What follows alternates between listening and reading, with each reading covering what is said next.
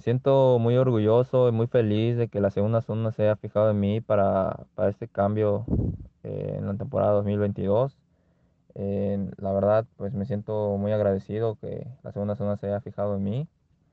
Y este, pues ya que es una muy buena zona, la, la zona número 2 de, de Chihuahua. Me siento muy agradecido, la verdad. Pues mis expectativas para, para este 2022, primero que nada, em, hacer un buen, muy buen papel en el, en el regional, em, llegar fuertes, aquí seguimos trabajando muy fuerte desde Mérida, Yucatán.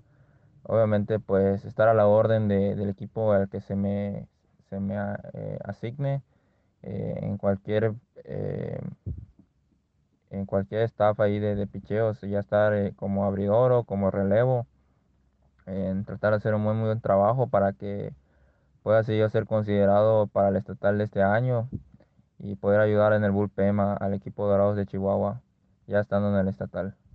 Y pues un mensaje ahí para la afición de, pues, de la segunda zona, ¿no? Que pues esperen grandes cosas de mí, o sea, yo voy a tratar de hacer un buen trabajo, que, que la gente nos apoye, tanto en el regional como en el estatal, porque eh, creo que se vienen muy buenas cosas este año para, para la segunda zona de Dorados y créanme que voy a tratar de, de no fallarle a, la segunda zona, tratar de hacer un muy buen trabajo eh, en el área del picheo y que, estén ahí nosotros peleando en el campo y, y- y la afición peleando ahí en, en las gradas cada, cada partido. Muchísimas gracias.